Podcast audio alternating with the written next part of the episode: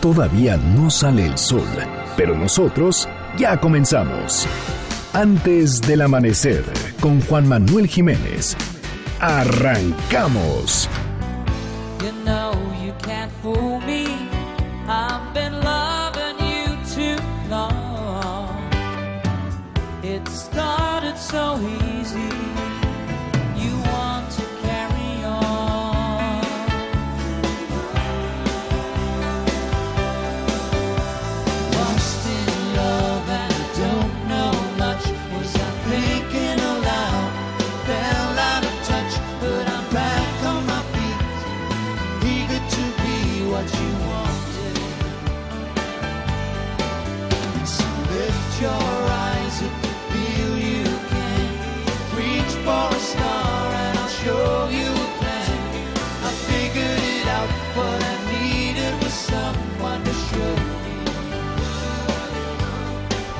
Muy buenos días, me da muchísimo gusto darles la bienvenida a este espacio madrugador de MBS Noticias 102.5. Gracias por acompañarnos antes del amanecer. Mi nombre es Juan Manuel Jiménez y como todos los días, como todas las mañanas, lo invito a que nos acompañe, a que nos sintonice hasta las seis en punto para que desde muy temprano se informe de las noticias más relevantes de nuestro país en este espacio, en este programa que hacemos absolutamente todos, por lo cual lo invito a formar parte de la expresión en línea y nos deje saber lo que opina de lo que le presentamos a lo largo de estos 60 minutos de información. En Twitter e Instagram encuentra como arroba Juanma Pregunta, Facebook Juan Manuel Jiménez y nuestro WhatsApp 55 1634 5395.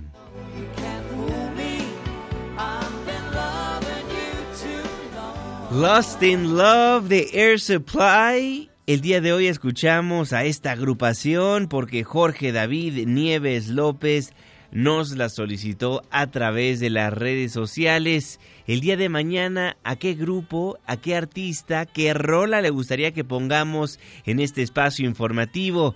Márquenos, escríbanos en redes sociales. El 10 miércoles, la fecha 22 de enero de 2020, la hora 5 de la mañana con 4 minutos, mitad de semana. Estamos en MBS Noticias. Antes del amanecer.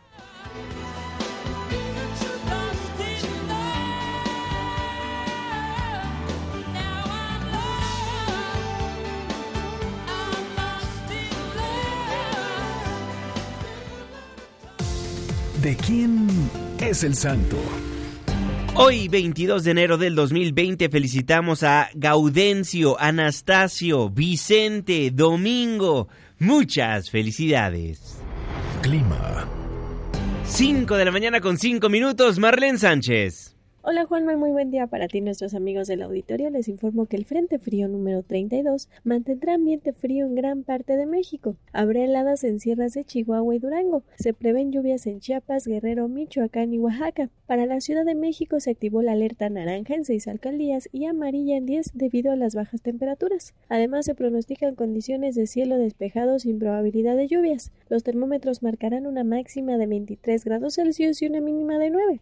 Este fue el reporte del clima antes del amanecer. Muchísimas gracias Marlene Sánchez y gracias a usted también por sintonizarnos antes del amanecer a través de la señal que sale de MBS Noticias 102.5. Saludo con gusto a todas las personas que nos ven y nos escuchan a través de nuestra página de internet mbsnoticias.com y por supuesto que le mandamos un caluroso abrazo a las personas que nos honran con su presencia a través de las distintas aplicaciones que hay en los teléfonos inteligentes. El reloj está marcando las 5 de la mañana con 7 minutos.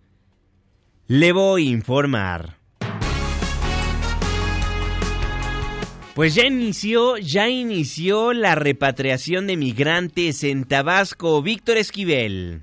Buenos días, Juanma. En aeronaves de la Guardia Nacional y desde el Aeropuerto Internacional Carlos Rovirosa Pérez, ubicado en Villahermosa, Tabasco, inició la repatriación de los primeros 110 migrantes que ingresaron de manera indocumentada al país en días pasados. El Instituto Nacional de Migración informó a través de un comunicado que el 21 de enero a las 8.43 horas se realizó el primer vuelo con destino a San Pedro Sula, Honduras, aunque serán varios vuelos los que se llevarán a cabo en los próximos días en colaboración con la Guardia Nacional. En Tabasco hay cerca de 800 personas, entre hombres, mujeres y niños, en su mayoría provenientes de Honduras, Guatemala y El Salvador, quienes desde el fin de semana están siendo trasladados desde el Ceibo Tenosique tras llegar en caravana al puerto fronterizo con Guatemala. Cabe señalar que el 20 de enero, tras acusar malos tratos por parte del personal de la estación migratoria de Ciudad Industrial en Villahermosa, Tabasco, cientos de migrantes que se encontraban detenidos se amotinaron y tomaron las instalaciones para luego intentar escapar y aunque algunos lo habían conseguido, fueron detenidos por la Guardia Nacional. Hasta aquí el reporte desde Tabasco. Gracias, Víctor. El Instituto Nacional de Migración retornó en total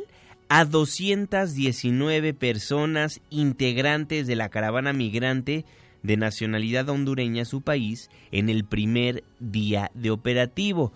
Durante la mañana de este martes inició con el envío de 110 migrantes a San Pedro Sula en una aeronave de la Guardia Nacional, como nos informaba Víctor Esquivel, y en un segundo vuelo, en un segundo vuelo, fueron 109 personas de nacionalidad hondureña también devueltas a su país, es decir, 219 personas, 219 integrantes de la caravana migrante fueron regresados a su país. Hay que recordar que el gobierno de México rechazó la petición de la caravana migrante que se encuentra en la frontera sur, quienes solicitaban al presidente López Obrador que se les permitiera cruzar el país de manera ordenada para así poder llegar a la frontera norte. Molestos, molestos con la respuesta del gobierno mexicano, cientos de migrantes decidieron cruzar por el río Suchiate, donde del lado mexicano se toparon con la Guardia Nacional, donde vimos en las imágenes, en los videos, en las redes sociales, que los elementos de la Guardia Nacional utilizaron la fuerza para contener el paso de los migrantes. Al respecto, el presidente de la República afirmó que México aplicó la ley sin violar derechos humanos.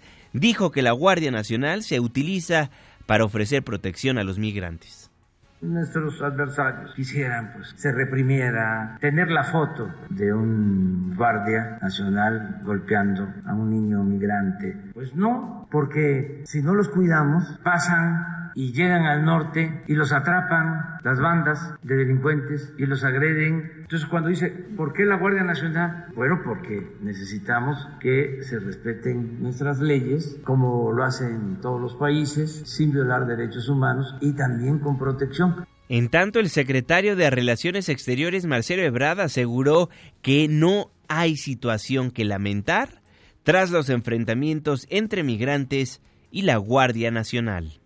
Debo decir que la Guardia Nacional se comportó conforme a los ordenamientos que se le han dado. Tengo el reporte el día de hoy que me ha dado la señora secretaria de Gobernación. Muchas gracias, Olga. No tenemos heridos, por fortuna.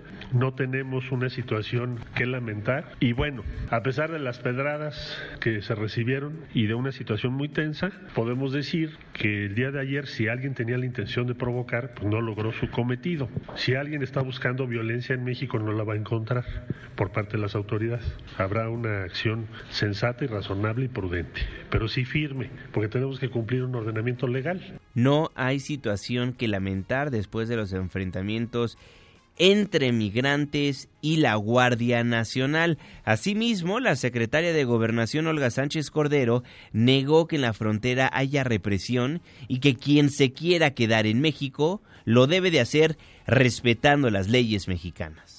La Guardia Nacional fue, como es, una guardia que solamente ordenó a los migrantes para entrar en esta forma a nuestro país. No hubo ningún incidente, ni va a haber, espero, no va a haber incidentes, porque la instrucción del presidente de la República ha sido categórica, el respeto irrestricto a los derechos humanos de los migrantes. En contraparte, el diputado por Morena, Porfirio Muñoz Ledo, denunció una salvaje agresión por parte de elementos de la Guardia Nacional contra refugiados hondureños y la aprehensión de más de 400 en la frontera sur de nuestro país. Por su parte, la coordinadora de los diputados del PRD, Verónica Juárez, demandó al secretario de Relaciones Exteriores, Marcelo Ebrard, así como al titular del Instituto Nacional de Migración, Francisco Garduño, que expliquen la actitud hostil contra los migrantes hondureños el secretario de Relaciones Exteriores que nos explique por qué no te, podemos tener un cruce ordenado de los migrantes y que nos explique por qué entonces la Guardia Nacional utilizó gas lacrimógeno, que nos expliquen por qué las niñas y niños están siendo separados de sus familias al momento y luego dicen que los van a reintegrar. En el desorden, las niñas y niños quedaron como si nada. En tanto, el presidente de la Comisión de Asuntos de la Frontera Norte, Rubén Moreira,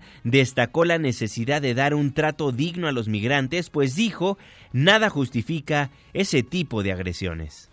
Démosles un trato digno a ellos, no los agredamos, trabajemos con los gobiernos de sus países, pero no agredirlos. Eso creo que no corresponde a, una, a, un, a un pueblo hermano. Eso no justifica que los agarren a palos, y eso no justifica que les echen gases lacrimógenos, y eso no justifica que los golpeen.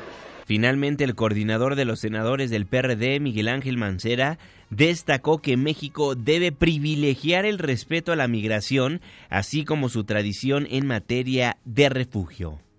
México tiene que privilegiar su tradición, su tradición como país refugio, su tradición migratoria, ofrecer todas las opciones de las que está hablando el gobierno federal, evitar a toda costa la confrontación y obviamente continuar con las pláticas y por supuesto con los trámites en los casos en donde se vaya a conceder refugio. Ahí tiene las dos posturas, la oficial, es decir, la postura del gobierno, quienes dicen que no hubo represión, que respetaron los derechos de los migrantes y la postura de la oposición, quienes exigen trato digno a los centroamericanos que buscan llegar a los Estados Unidos atravesando nuestro país. Importante, importante señalar que el morenista y vicepresidente de la mesa directiva de la Cámara Baja, Porfirio Muñoz Ledo, calificó de salvaje agresión el actuar de la Guardia Nacional. Y ya para finalizar este tema, le informo que el subsecretario de la Secretaría de Gobernación, Alejandro Encinas, aseguró que la más reciente caravana migrante proveniente de Honduras es atípica y se investiga quién pudiera impulsar su llegada y cruce a los Estados Unidos. Un asunto que debe llamarnos la atención es como hoy la inmensa mayoría de los integrantes de la caravana son mayores de edad, personas adultas y hombres. No quiere decir que no haya familias, sí. ¿Y, quién los ¿Y quiénes son y cuál es el grupo más radical? Porque ya ha habido entendimiento con gente que ha pedido desde el retorno voluntario hasta eh, el refugio o quedarse. Ese yo creo que hay que seguir la pista a ese grupo y le vamos a seguir la pista. Son las 5 de la mañana con 15 minutos. Y en otros temas, ya sabe que en este espacio, ya sabe que en este programa siempre le exponemos los dos lados de la moneda. Le presentamos todas las posturas para que sea usted quien tome la mejor decisión o forme su opinión con respecto a un tema. Ayer le daba a conocer las cifras en materia de seguridad. Números alarmantes, preocupantes. El 2019 marcó el año más violento en la historia del país. El año que acaba de concluir se convirtió en el año más violento de México. De acuerdo con el reporte del Secretariado Ejecutivo del Sistema Nacional de Seguridad Pública, el año pasado se registraron 35.588 víctimas de homicidio doloso y feminicidio, lo que representa un aumento de 2.6% comparado con el mismo periodo de 2018, cuando se contabilizaron 34.655 casos. De acuerdo a estas cifras, el 2019 concluyó como el año más violento del que se tenga registro. En el periodo que comprende de enero a diciembre del año pasado, se registraron 34.582 homicidios, lo que representa un incremento de 2.4% comparado con el mismo periodo de 2018, cuando se registraron 33.734 víctimas. Los feminicidios también observaron un aumento de 10.2%, al pasar de 912 víctimas en el 2018 a 1006 en el 2019. En el mes de diciembre, 2.884 personas fueron asesinadas, lo que representa una reducción de 0.2% respecto al mismo mes de 2018. En el último mes del 2019 se contabilizaron 88 víctimas de feminicidio, es decir, una disminución de 8.8% respecto a diciembre de 2018, cuando se contabilizaron 100 víctimas. De acuerdo con el informe del Secretariado Ejecutivo del Sistema Nacional de Seguridad Pública, junio fue el mes más violento del 2019 al registrarse 3.076 víctimas de homicidio y feminicidio. En cifras absolutas, las entidades con mayores homicidios son Guanajuato, Estado de México, Michoacán, Jalisco, Baja California y la Ciudad de México se ubica en el décimo lugar con 114 homicidios. Durante el 2019 el secuestro también observó un aumento de 3.5% al pasar de 1.559 víctimas en el periodo enero a diciembre del 2018 a 1.614 en el mismo lapso del año pasado. 2019, el año más violento en la historia del país. Juan Manuel Jiménez, MBS Noticias. ¿Por qué le repetí esta cápsula? Se la presentamos ayer. ¿Por qué una vez más le presento esta nota? Pues fíjese que lo hago porque ayer salió información que francamente me molestó. Me enojé y seguramente muchos de ustedes también se van a indignar. Y es que después de que el mismo Secretariado Ejecutivo del Sistema Nacional de Seguridad Pública daba a conocer estas cifras, después de que el mismo gobierno publicó que el año 2019 fue el más violento en la historia del país, después de que una dependencia del gobierno federal nos presentaba esa información, otra secretaría aseguraba que se logró contener el crecimiento en materia de homicidios. Así tal cual lo escucha. René Cruz. Gracias, te saludo con gusto a ti y a nuestros amigos del auditorio. La Secretaría de Seguridad y Protección Ciudadana informó que durante el 2019 se logró contener el crecimiento en el número de homicidios. La dependencia que encabeza Alfonso Durazo destacó que el número de víctimas de homicidio doloso registrado el año pasado es 2.5% mayor que en 2018. Sin embargo, refirió que este crecimiento interanual es el menor registrado de 2015 a 2018, cuando las tasas de crecimiento se ubicaron en 26, 28.1 y 16.9% respectivamente, lo que refleja una desaceleración del crecimiento de este delito durante el 2019. Mencionó que la desaceleración del crecimiento de las víctimas de homicidio doloso es particularmente evidente al comparar las tasas por cada 100.000 habitantes. En 2019 la tasa se ubicó en 27.3 víctimas, cifra solo 1.5% mayor respecto a 2018, cuando fue de 26.9. Las cinco entidades eh, con mayor número de víctimas de homicidio doloso por cada 100.000 habitantes en 2019 fueron Colima, Baja California, Chihuahua, Guanajuato y Guerrero. A decir de la Secretaría de Seguridad, la cifra de víctimas de homicidio doloso en diciembre de 2019 es ya 6.2% inferior respecto al máximo histórico registrado en julio de 2018. De hecho, durante 2019 ningún mes superó este máximo histórico reportado en 2018. Ante ello, la dependencia informó que continuará implementando innovadoras estrategias durante el 2020 que permitan mantener esta tendencia positiva encaminada a la reducción de la incidencia delictiva como el modelo nacional de policía y justicia cívica. Juanma, el reporte que tengo. Muy buenos días. Muy buenos días, René Cruz. La Secretaría de Seguridad y Protección Ciudadana defendiendo, francamente, lo indefendible. Le quieren dar la vuelta a una cifra preocupante diciendo que el crecimiento interanual es el menor registrado de 2015 a 2018. Pero la realidad es que en el 2019 mataron a 35.588 personas. Así de claro. ¿O usted qué opina?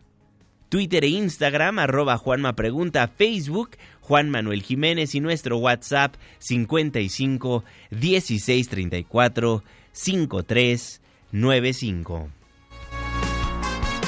Y en más temas de seguridad, el primer mandatario aseguró que las bandas criminales ya no cuentan con protección del gobierno como en sexenios anteriores.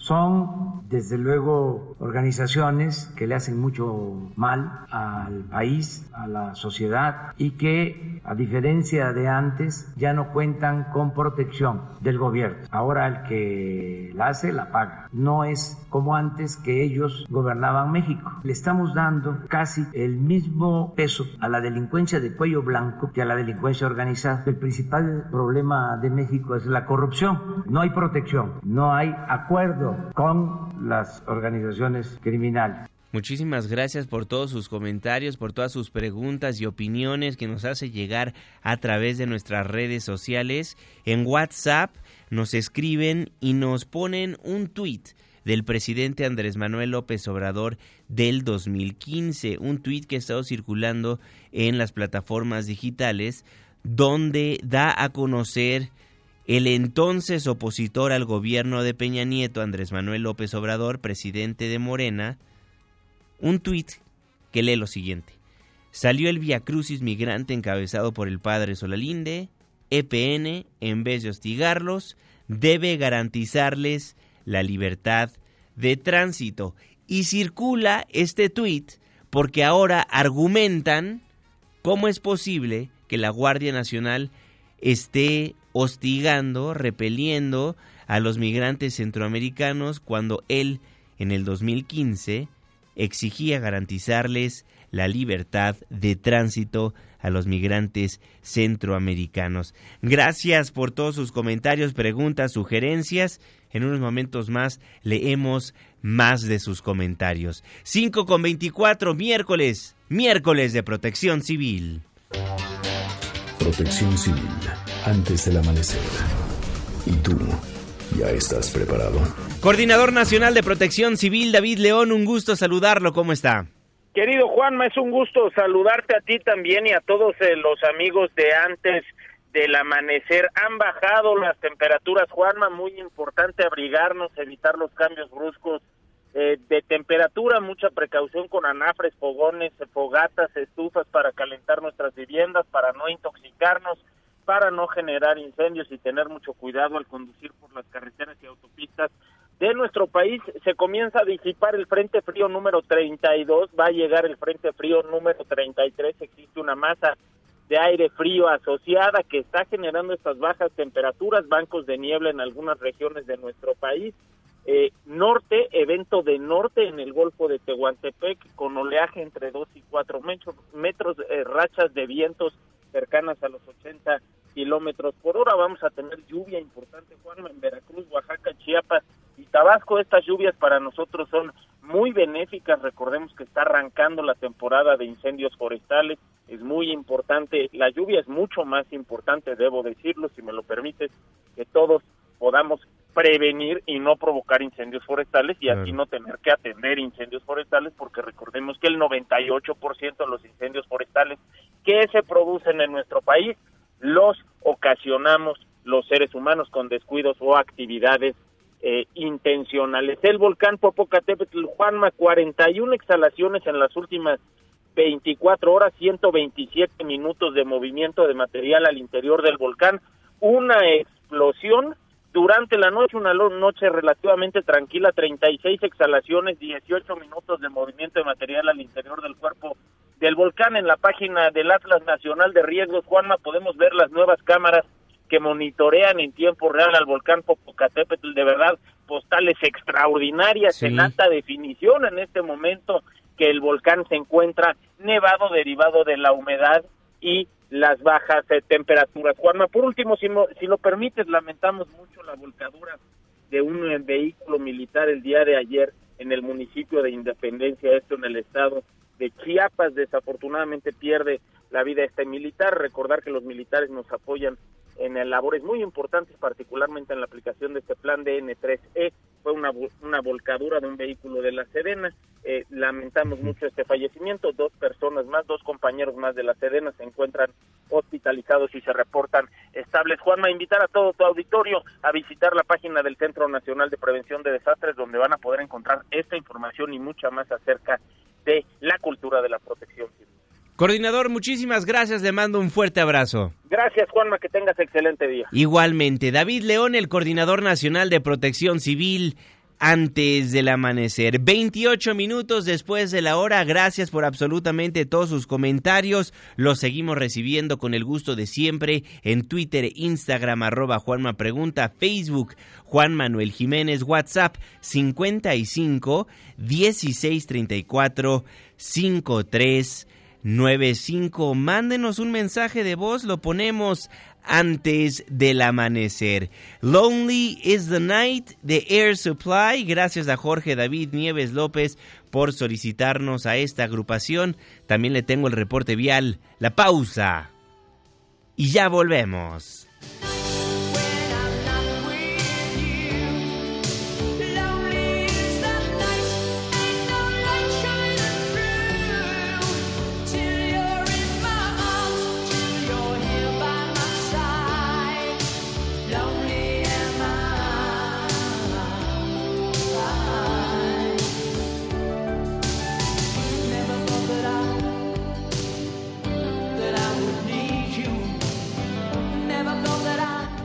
Antes del amanecer, con Juan Manuel Jiménez. Juan Manuel Jiménez. Continuamos.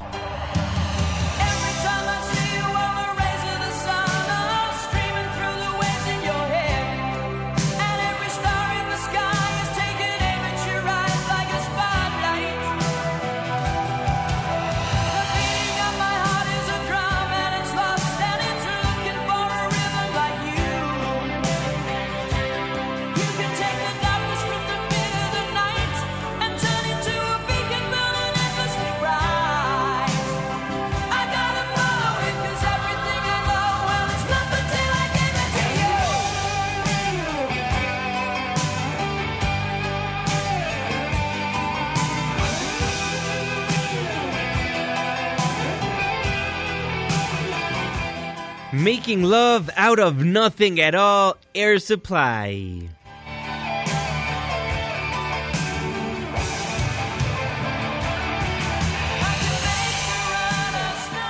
Estamos de vuelta en MBS Noticias. Gracias por madrugar con nosotros. Yo soy Juan Manuel Jiménez y me da gusto nuevamente darle la bienvenida a este espacio del 102.5. Le recuerdo que nos escuchamos de las 5 hasta las 6 de la mañana de lunes a viernes. Forme parte de la expresión en línea. Escríbanos arroba Juanma Pregunta en todas las plataformas digitales, los teléfonos en cabina 5166 1025 y nuestro WhatsApp que ya funciona 55 16 34 53 95. 33 minutos después de la hora, saludo con gusto al jeque de los deportes, Luis Enrique Alfonso. Muy buenos días, mi jeque. Deportes con Luis Enrique Alfonso. ¿Cómo estás, mi querido Juanma? Mitad de semana y siguen los fríos. Hay que taparse, como diría las abuelitas, hay que taparse bien el pechito, Juanma, para que no se vaya uno a enfermar. A toda la gente que nos escucha, mucho cuidado para no pues, caer en temas de enfermedades en este, en este arranque de año, aunque ya vamos más allá de la mitad de enero. Y es que ahora con este periodo de fichajes que termina el 31 de enero en todas las ligas del mundo. Eh, el Chicharito se logró por fin colocar en el Galaxy de Los Ángeles. Y es que no, no quería, incluso ayer en un comunicado en- en Instagram, en redes sociales, decía que se va porque no le dieron minutos para mostrar lo que quería en el Sevilla, que agradecía a toda la afición, a la ciudad, a los directivos y que se iba a una aventura más en el fútbol de los Estados Unidos. Y vamos a escuchar lo que dijo porque ayer lo presentaron en redes sociales. No ha sido la presentación en los medios, pero ya es, eh, digamos que eh, como tal, el anuncio de que Javier Hernández es jugador del Galaxy. Y esto dijo en, anglosajón, Juanma, así andamos toda la semana. I'm in the best uh, team of the league. I'm in one of the greatest cities. Estoy en el mejor equipo de la liga, estoy en una de las más grandes ciudades del mundo, mi familia y amigos van a estar muy cerca, la cultura de mi país también, queremos ganar campeonatos, este equipo puso toda la confianza en mí para ganar campeonatos. ¿Qué excusa puedo poner en cada presentación cada semana, en cada juego que tengamos? Por eso estoy aquí. Es lo que dijo el Chicharito en su presentación, mi querido Juanma. Los Pumas es oficial, los universitarios dieron a conocer que el delantero argentino de 25 años, Juan Ignacio Dineno, es su nuevo refuerzo. El ariete pampero llega procedente del club colombiano América de Cali a cambio de 5 millosucos de dólares. Pues 28 goles marcó Juan en el último torneo, así que pues pueden estar ilusionados el equipo de, los Pumas que, que la verdad el torneo anterior quedaron, se quedaron en la orilla, pero han sido torneos oscuros en el que pues ni la sombra de lo que es el cuadro de los Pumas tradicionalmente considerado uno de los cuatro grandes, aunque creo que ya Tigres le anda pisando los talones. Michel habló el técnico español, partieron eh, el día de ayer, enfrentan a Santos hoy en la Copa MX en los octavos de final de ida y esto dijo acerca de el señor Dineno. Esperamos que no sea bomba de retardo y que sea inmediata, ¿no? Eh, bueno, creemos que es un buen jugador y que nos va a ayudar a todo lo que pretendemos. Como digo, tener alternativas en ataque y buscar soluciones de todo tipo, para además no jugar siempre con un sistema, sino con una formación, sino ir buscando diferentes alternativas. Y ya que entramos en noches de copa, noches locas, Juanma, ¿cómo quedaron los octavos de final de ida? Dorados en el estadio de las Chivas le pegó al regaño sangrado galáctico 2 a 1. El Querétaro Rock venció en un buen partido 3 a 2 a los eh, Bravos de Juárez. Los Venados de Mérida empataron a 1 con Pachuca y el Perro Pelón le pegó al Atlético de San Luis 1 por 0 de visita. Recordemos que son los de ida. Se van a jugar los de vuelta todavía la próxima semana. El día de hoy partidos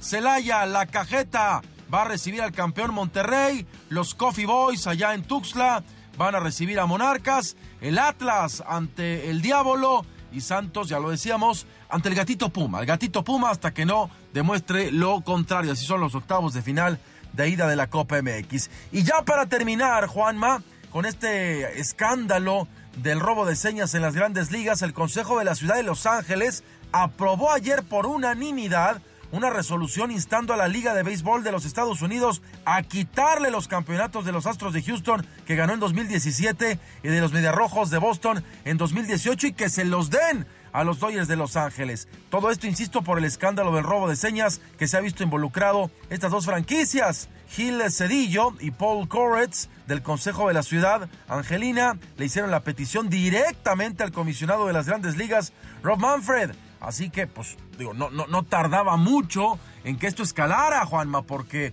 después de tanta trampa, imagínate tú, como siendo los Dodgers, pues te sentirías robado, ¿no? Dices, oye, me, me, me espiaron, me ganaron a la mala la Serie Mundial, quiero, quiero que ese título quede en duda y que me lo den. Está en su derecho de pelearlo, vamos a ver si las grandes ligas así lo deciden, pero qué escandalazo histórico lo que está pasando en la pelota cachonda, mi querido Juanma. Bueno, me despido en estos fríos, otra vez te vuelvo a empiernar, mi querido Juanma, hasta que no pase estos, estos hielos mañaneros. Me despido en minutos, nos vemos en Hechos AM, pásenla bien, mi Twitter, arroba Lea Deportes. Saludos. Saludos, mi querido Luis Enrique Alfonso, el jeque de los deportes. Antes del amanecer, el reloj está marcando las 5 de la mañana con 38 minutos. En más información que tiene que ver con los deportes, el PAN, el Partido Acción Nacional, le exigió a la CONADE destinar los 50 millones de pesos que tenían que llegar al Comité Olímpico Mexicano.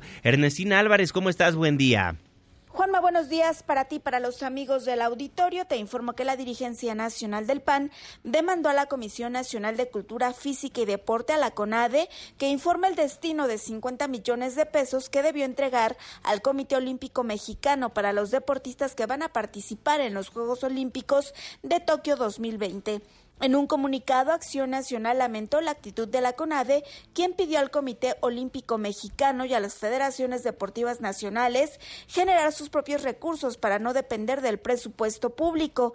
De acuerdo con el PAN, esos 50 millones de pesos fueron gestionados por la Secretaría de Educación Pública para que la CONADE los distribuyera entre los entrenadores y los atletas pero una circular pidió no transferir recursos federales a organizaciones sociales, sindicales o civiles, por lo que la CONADE quedó atada de manos para otorgar estos recursos al Comité Olímpico Mexicano, que cerró sus áreas de comedor, fosa de clavados y la alberca ante este recorte presupuestal. El PAN advirtió que el COM requiere para este año 120 millones de pesos, los cuales tratarán de ser conseguidos en la iniciativa privada y tan solo para participar en Tokio 2020 requieren de 23 millones de pesos que serán destinados para la compra de boletos de avión, equipamiento deportivo y uniformes de los atletas y sus entrenadores. Hasta aquí el reporte. Gracias, Ernestina. Estaremos al pendiente. Son 50 millones de pesos y estamos en un año importantísimo para el deporte a nivel mundial. Son las Olimpiadas este año y no les ha llegado un recurso importante a los deportistas, al Comité Olímpico Mexicano. 5 con 40, resumen capitalino. Descarta la Fiscalía General de Justicia de la Ciudad de México que grupos delictivos estén detrás de los incendios en los mercados públicos. Juan Carlos Alarcón, ¿cómo estás?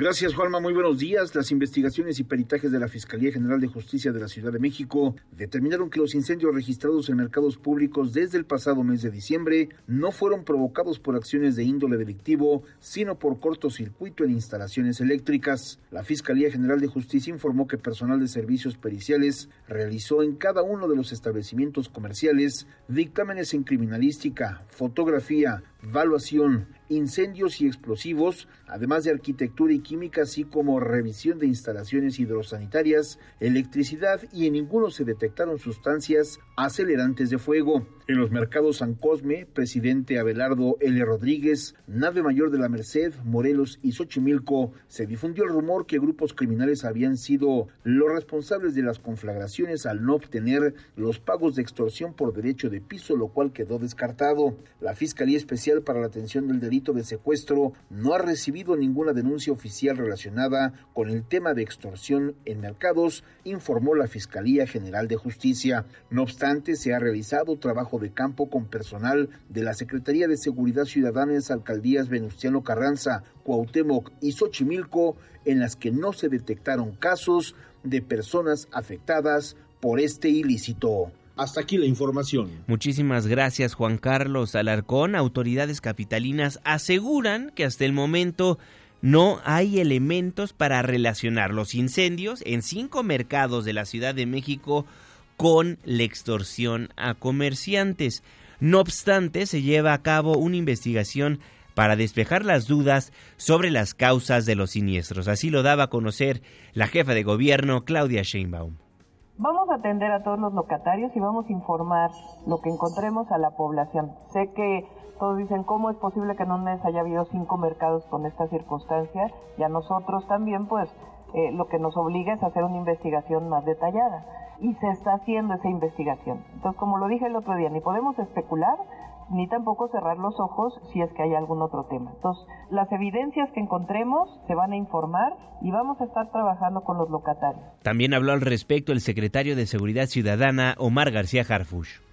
Hemos recibido denuncias de extorsión en la Merced, en la colonia Morelos y en el centro histórico, mismas que en todas hemos tenido detenidos, en todas esas zonas, no me refiero en todas las denuncias, en todas esas zonas que, donde se ha denunciado extorsión hemos tenido detenciones.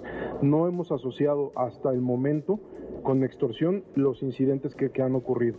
Este año, autoridades capitalinas también van a continuar con los trabajos de rescate del centro histórico, justamente donde extorsionan a comerciantes. Uno de los objetivos es reducir el índice delictivo mediante distintas acciones, entre ellas la cero tolerancia al comercio informal. Durante esta presentación, la presentación del plan de recuperación del centro histórico, el secretario de Seguridad Ciudadana, Omar García Harfush, anunció que se llevará a cabo el reordenamiento integral del corredor comercial más importante del país, hay que decirlo, que incluye las calles Madero, Gante, Motolínea, 16 de septiembre, así como la recuperación de la movilidad en vialidades principales y estratégicas del centro histórico. En materia de comercio en vía pública, una de nuestras banderas principales de este año será tolerancia cero al incremento del comercio en la vía pública. Para ello, nos hemos propuesto la recuperación total de las calles de Moneda, Corregidora, Correo Mayor, del Carmen y Venustiano Carranza. Liberación total de comerciantes en vía pública de 27 calles del perímetro A y B del centro histórico recuperación y reutilización de los inmuebles que fueron desincorporados para la instalación de plazas comerciales y que no han sido utilizados para ese fin. En tanto, la jefa de gobierno Claudia Sheinbaum precisó que el diálogo se mantendrá con los grupos de comerciantes ambulantes, aunque eso sí, puntualizó que no se va a permitir su crecimiento, pues se trata justamente de un reordenamiento. Se va a abrir un diálogo también con cada uno de los comerciantes, no solamente con los líderes, y las, las, alternativas, de tal manera que puedan seguir trabajando, pero al mismo tiempo que haya orden en el centro histórico. Es un trabajo permanente. Se vieron plazas en algún momento y muchos de ellos no lo están utilizando, inclusive hay una en donde rentan. Entonces ahí se está haciendo toda la revisión jurídica, pues si es necesario se va a retirar si es que no lo están ocupando para lo que fue otorgado.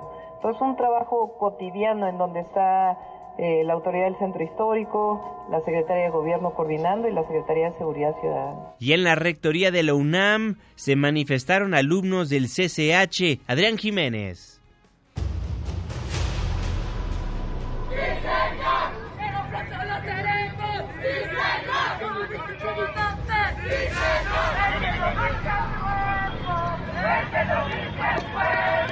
14 días del fallecimiento de un alumno del CCH Azcapotzalco, presuntamente por no haber recibido atención médica adecuada, alrededor de 150 estudiantes de esta escuela marcharon el día de ayer del Parque de la Bombilla a la Rectoría en Ciudad Universitaria.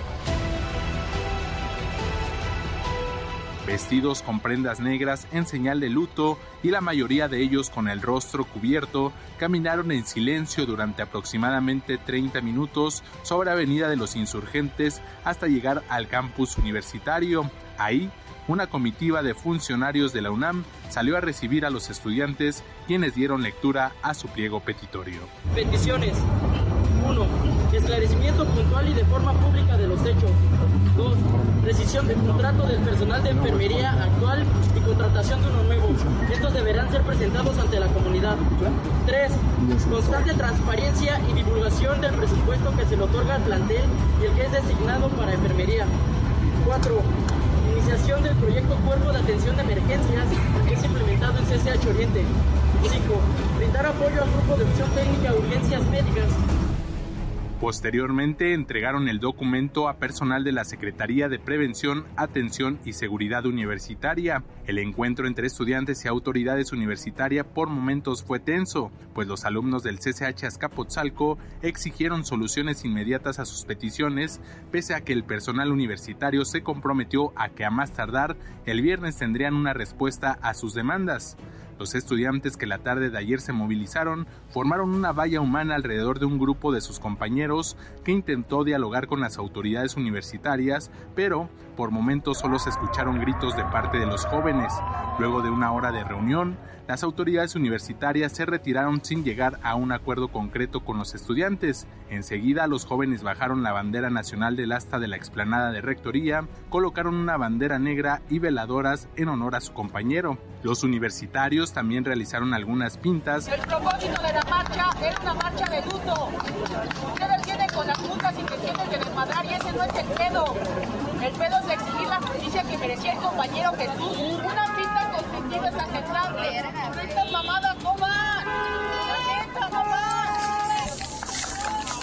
Además, una de ellas intentó agredir con aerosol a algunos representantes de medios de comunicación que tomaban imágenes con sus teléfonos. Cerca de las 18 horas, los estudiantes que marcharon comenzaron a abandonar Ciudad Universitaria. La crónica de lo que pasó el día de ayer. Salieron del Parque de la Bombilla, llegaron a la rectoría de la máxima casa de estudios en silencio. Fue una manifestación pacífica, ya que terminó el diálogo con los representantes de la UNAM, algunos, recalco, algunos estudiantes fueron quienes realizaron las pintas, quienes bajaron la bandera y colocaron el nombre de Jesús en la misma. También pusieron las veladoras y rayaron las escalinatas donde se encuentra el asta bandera de la explanada de la rectoría. 150 encapuchados marcharon. La gran mayoría lo hizo de forma pacífica. Fueron pocos los que rayaron las paredes de la UNAM y quienes grafitearon la bandera. Gran crónica de mi compañero Adrián Jiménez, a quien le mando un fuerte abrazo. Son las 5 de la mañana con 50 minutos. Gracias por hacernos el favor de sintonizarnos antes del amanecer a través del 102.5 de su frecuencia modulada en este 22, 22 de enero de 2020. Fíjese que un día como hoy, pero de 1858, tras la caída de Comonfort, por el plan de Tacubaya, una junta de representantes nombraba al general Félix María Zuluaga presidente interino de la República Mexicana. De Economía, con José Eduardo González, antes del amanecer. Buenos días Juanma, a ti y a todo tu auditorio. En el 2018 se logró ubicar más de 338 mil piezas de billetes falsos, que dejan ver un incremento del 12% en comparación del 2017. La mayoría de los billetes falsos regularmente son los de denominación más elevada. En nuestro país, solo el Banco de México puede hacer nuestros billetes y monedas, por lo que cualquiera que no haya sido acuñada por la Casa de Moneda de México se considera falso. Cuando se recibe un billete falso es cuando se pierde el valor. Aprende a identificar los billetes auténticos a través de los candados establecidos, cámaras de rayos ultravioleta, plumones o la reciente app de Banjico. Revísalos para no afectar tu economía y no caer en un engaño. Si tienes un billete del cual sospechas si es falso o no, no lo distribuyas. El hacer pagos con piezas falsas es un delito federal que se castiga hasta con 12 años de prisión. Debes llevar el billete a cualquier banco para que lo envíen a Banjico para su análisis y es la única institución en el país que puede determinar si es un billete falso. Ojo, únicamente los bancos pueden retener los billetes o monedas que parecen falsos. Si la pieza resulta auténtica, el banco que retuvo la pieza deberá reembolsar el importe. Y si resulta falsa o alterada, quedará bajo guardia custodia del Banco de México y no podrá recuperarse. Si un cajero automático o en ventanilla te dan un billete falso, tienes derecho a reclamar el importe a la institución en la que pertenece este cajero o la ventanilla, en donde te entregaron el billete falso. Y es una obligación de la institución atender este tipo de eventos. Solo tienes cinco días hábiles posteriores a la fecha en que se recibió la pieza. Cuida tu dinero y tu economía. Sígueme escuchando cada miércoles con Juan Manuel Jiménez. Pregúntame en mi cuenta de Twitter, arroba José Eduardo Econ. Muchas gracias y excelente ombligo de semana. Todos los miércoles una sección de economía para que entienda lo que pasa en materia económica en el país y sepa realizar buenas, buenas cuentas, buen manejo, y todo lo relacionado a la economía personal. Son las 5 de la mañana con 53 minutos, Twitter e Instagram arroba Juanma Pregunta. Yo soy Juan Manuel Jiménez, le tengo más información. Resumen de noticias antes del amanecer. Ayer fue Hugo López Gatel, el subsecretario de Prevención y Promoción de la Salud, a la conferencia mañanera. ¿Qué fue lo que dio a conocer este funcionario público en Palacio Nacional? Cuéntanos, Rocío Méndez, ¿cómo estás? Buen día. Así es, Juanma, gracias. Buenos días. En el primer informe semanal, El Pulso de la Salud, Hugo López Gatel, subsecretario de Prevención y Promoción de la Salud, alertó sobre costos inflados en los insumos adquiridos para la salud en el interior del país. Es cierto. En los estados, los insumos para la salud se compran a precios completamente diferentes por el precio real que tienen las cosas y en muchos precios inflados 5, 8, 10, 15 veces. ¿Qué hicimos? Centralizar las compras públicas de los insumos para la salud. Lo que logramos con eso es quitar más de 5 mil puntos en donde se hacían este tipo de negociaciones oscuras. Lo que tenemos hoy es una compra centralizada que está acompañada por la Oficialía Mayor de Hacienda y nos permite a todas las instituciones del sector salud conocer de manera transparente cuáles son los precios reales de las cosas, pero además agregar la demanda y negociar por volumen. El funcionario federal destacó que esto ha permitido ahorros de más de la mitad de lo que se invertía para medicinas, vacunas y material de curación. Es el reporte al momento. Muchísimas gracias, Rocío Méndez. Nos vamos con información internacional importante lo que pasó en Estados Unidos. Republicanos bloquean la presentación de nuevos documentos en el juicio político contra el presidente Donald Trump. Bricio Segovia, ¿cómo estás? Buenos días, Juanma. Hoy se retomará el juicio político al presidente Donald Trump después de una maratoniana primera jornada que acabó a altas horas de la noche. Quedaron definidas algunas reglas para el proceso. De hecho, la mayoría republicana en el Senado bloqueó los intentos demócratas para citar a testigos y solicitar nueva documentación a la Casa Blanca, al Departamento de Estado y al Pentágono sobre las relaciones de la administración con Ucrania. Y es que a Trump se le acusa de abuso de poder por presuntamente chantajear al gobierno ucraniano para obtener favores políticos. Adam Schiff, el líder de los congresistas demócratas que actúan como fiscales en el juicio, criticó el proceso definido por la mayoría republicana. Este no es un proceso para un juicio justo. Este es un proceso para un juicio manipulado. Este es un proceso para que los estadounidenses no vean las pruebas. Este es el proceso que usas y trabajas codo a codo con el presidente para permitirle que siga obstruyendo el Congreso y negarle la verdad al pueblo estadounidense. La oposición demócrata busca que en el juicio comparezcan los testigos que por orden del presidente no declararon durante la investigación previa y que la administración entregue documentos que evitó presentar a la Cámara Baja que estaba al frente de la pesquisa. Podrán volver a pedir estas pruebas después de que ambas partes expongan sus argumentos en el juicio. Hasta aquí el reporte desde Washington. Muchísimas gracias, Bricio, Bricio Segovia, desde los Estados Unidos. Mañana Maru de Aragón va a estar desmenuzando el juicio político contra Donald Trump. Recuerde que fue aprobado en la Cámara de Representantes y ahora se encuentra en el Senado. ¿Cuál es la gran problemática de lo que está pasando en Estados Unidos en cuanto al juicio político? Se encuentra en el Senado, se encuentra en la Cámara Alta, lo que quiere decir que hay mayoría mayoría republicana, por lo cual se estima que no le vaya a pasar absolutamente nada al presidente de los Estados Unidos, Donald Trump. Pero mañana le tendremos los detalles. Hay que recordar que hay 53 escaños. De los 100 que los ocupan los republicanos, por lo que es pues básicamente improbable que prospere el proceso contra Trump por los cargos de abuso de poder y obstrucción al Congreso.